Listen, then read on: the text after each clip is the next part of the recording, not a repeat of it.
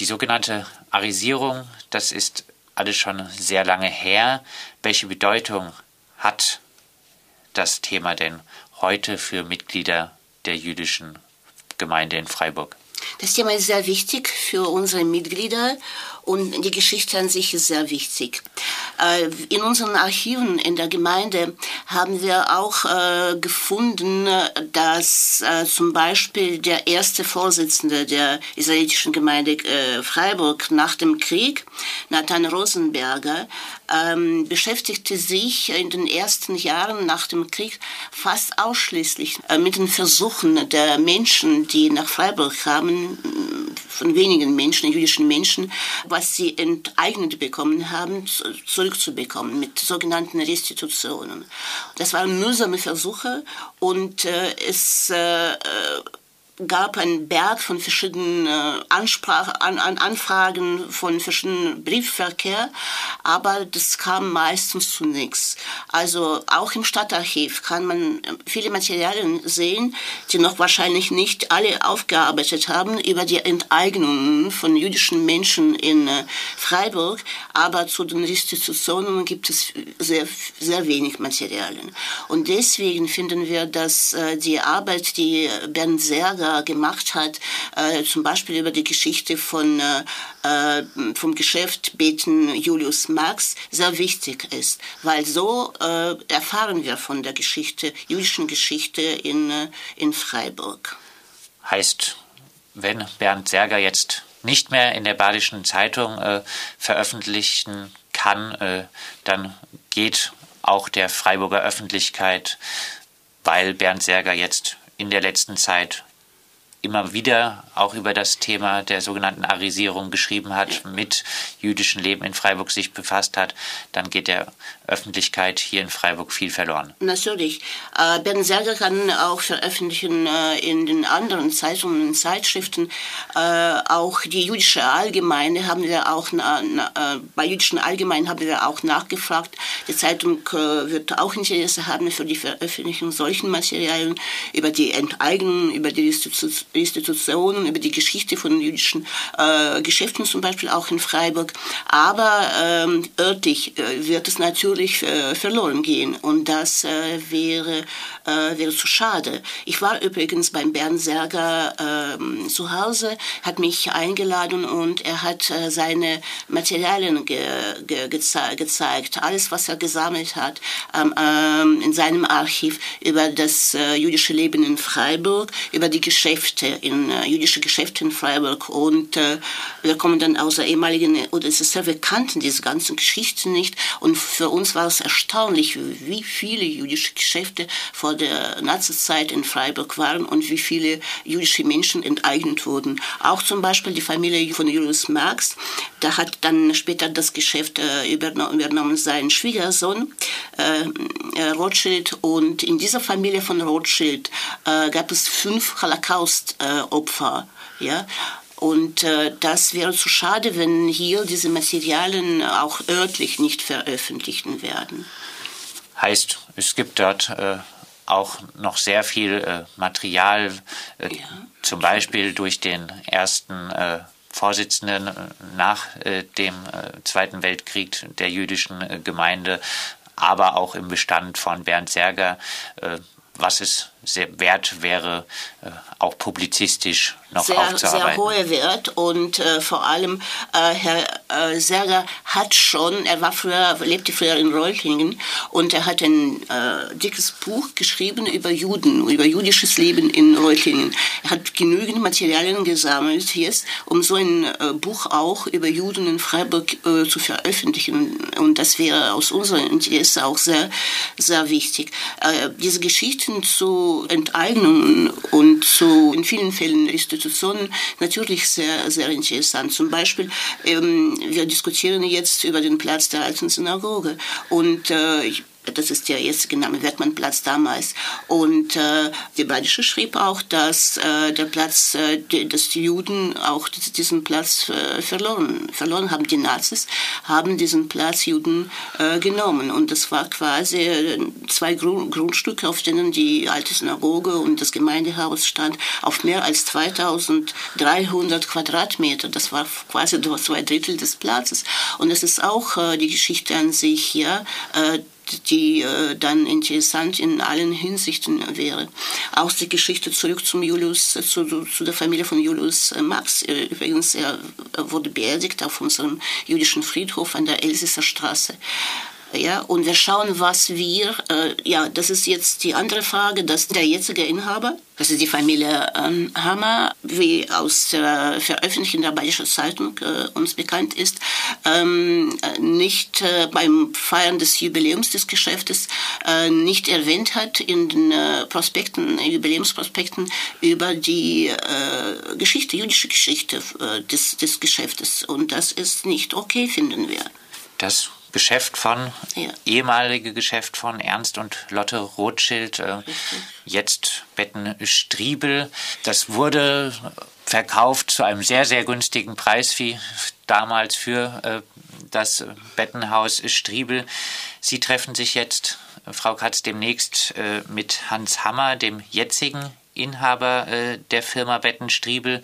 Er hat, das muss man auf jeden Fall sagen, nichts mit der äh, Familie Striebel äh, selber zu tun, hat aber das äh, Geschäft von äh, der Familie Striebel übernommen. Was sind jetzt Ihre Erwartungen an Herrn Hammer und äh, das jetzige Bettenhaus Striebel? Was sollten sie tun?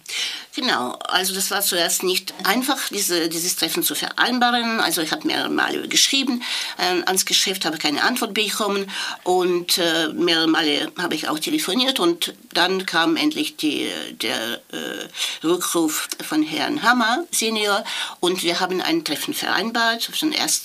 Juli und äh, meine Erwartungen sind folgende, dass der jetzige Inhaber sich bekennt zur jüdischen Geschichte von diesem Geschäft, dass auf äh, der der Homepage des Geschäftes auch veröffentlicht wird, die Geschichte, die jüdische Geschichte des Geschäfts und das Geschäft von Julius Marx gegründet wurde und danach von der Familie des Schwiegersohns von Julius Marx, äh, Ernst Rothschild, äh, übernommen wurde.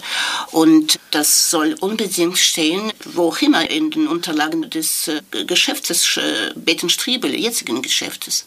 Ich habe dann auch weitere Erwartungen, zum Beispiel, dass wir äh, wollten dann auch Stolperschwelle legen äh, gestern habe ich mit äh, Marlies Merkel äh, gesprochen, sie in Freiburg äh, damit beschäftigt ist, dass sie Stolpersteine und Stolperschwelle Schwellen dann verlegt für die jüdischen, jüdischen Menschen. Und dann haben wir auch diskutiert darüber, dass dort, wo das äh, Geschäft von Julius Marx und der später Familie Rothschild äh, war, jetzt ist ähm, äh, Columbia Hotel, dass dort auch Stolperschwelle für die Familie Marx und Rothschild verlegt wird. Und äh, das werde auch Hans Hammer erzählen. Und äh, interessant wäre dann die Reaktion von Hans Hammer auf die, da, darauf, was wir dann machen in diesem Zusammenhang, dass die Geschichte von Julius, Julius Marx und seinem Geschäft dann wieder für die Freiburger sozusagen auch äh, geöffnet wird. Bettenhaus Striebel, ist das ein adäquater äh, Name, wenn man die das Avisierungsgeschichte das, das, das wäre spannend. Also ich weiß es nicht, wie dann mit Firmennamen geht aus juristischer Sicht der Sache, aber wie auch immer, ich weiß, dass es mehrere äh, Geschäfte in dieser Kette äh, gibt, äh, Betenstriebel, aber im Moment sieht es aus, dass, also viel ich weiß, dass, und aus dem Artikel von äh, Bernd Serger, dass das Geschäft äh, äh, den Namen von Striebel führt und dass Striebel, äh, nachdem er das Geschäft äh, für sehr wenig Geld, übernommen hat, dann hat Hakenkreuze ge, äh, gehängt an seinem Geschäft und wir marschieren mitgeschrieben. Also er war dann wahrscheinlich Nazi. Und äh, warum soll das Geschäft, das von einem jüdischen Mann äh, gegründet wurde, einen Namen an, an, an, eines Nazis tragen? Warum nicht von Julius Marx zum Beispiel? Ja, äh, ich kann mir vorstellen, dass es es sehr schwer wird, zum Beispiel das Geschäft umzubenennen. Aber das, war, das wäre doch passend. Auf der Homepage vom Bettenhaus Striebel gab es übrigens, äh, bevor äh, Bernd Serger äh, den Artikel letztes Jahr geschrieben hatte, gab es etwas zur Geschichte des Bettenhauses. Das Thema Arisierung wurde dort ausgespart. Jetzt hat das Bettenhaus insofern reagiert, als dass äh, das Bettenhaus gar nichts mehr zur eigenen Geschichte auf der Homepage äh, schreibt. Also es gibt keine Aussparung mehr, es gibt aber auch gar keine Geschichte äh, mehr. Vielleicht, Frau Katz, zum Abschluss nochmal von Ihnen ein Statement dazu, wie jetzt auch die Badische Zeitung nochmal mit diesem ganzen Thema umgehen sollte? Was würden Sie sich für die Zukunft äh, produktiv wünschen? Natürlich kann man für diese Materialien für Bernd Serger eine andere Zeitung finden. Ja äh, bundesweit. Und da haben schon manche Zeitungen wie Kontext und so weiter geschrieben und wir hoffen, dass jüdische Allgemeine in Zukunft in der nächsten Zeit auch über diese Geschichte veröffentlichen wird. Aber wirklich, es geht was verloren hier in Freiburg. Das sind die örtlichen Belange und es wäre schade, zu schade, wenn die Badische Zeitung, wo Bernd Serger auch jahrelang als äh, Chefredakteur der Stadtredaktion gearbeitet, gearbeitet hat, wenn, und das ist ihm wichtig aus dieser Hinsicht, dass in Freiburg die Materialien veröffentlicht werden. Und ich wünsche äh, äh die, die Badische Zeitung, dass äh, äh, diese Materialien auch in Zukunft veröffentlicht werden und dass dieser Konflikt äh, äh, zwischen Berger und, und Fricker gelöst wird und dass alle Leser der Bayerischen Zeitung davon profitieren, dass dann zur jüdischen Geschichte geschrieben wird. Soviel ich weiß, recherchiert äh, Bernd Serger weiter äh, in der Geschichte des äh, Kaufhauses äh, Knopf, Salle Knopf in Freiburg und das wäre auch sehr interessant, dass da auch weitere Materialien über diese Geschichte in der Bayerischen Zeitung veröffentlicht werden. Das sagt Irina Katz, die Vorsitzende der israelitischen Gemeinde, mit ihr haben wir über das de facto Schreibverbot der Badischen Zeitung gegenüber Bernd Serger, ehemals Mitglied äh, der BZ-Chefredaktion, gesprochen. Auslöser des Streits mit Chefredakteur Thomas Fricker, ein Artikel über die Arisierungsgeschichte des Bettenhauses Striebel. Und wir haben gehört, es äh, gäbe noch äh, sehr viel Material, was aufzuarbeiten wäre, durch Presse, vielleicht auch durch historisch interessierte Menschen äh, durch das historische Seminar zum Beispiel, äh, da könnten auch Studierende Richtig. natürlich äh, das Ganze in Angriff nehmen. Ja. Material ist ja. also wahrscheinlich in der jüdischen Gemeinde, aber auch im Stadtarchiv vorhanden. Genau.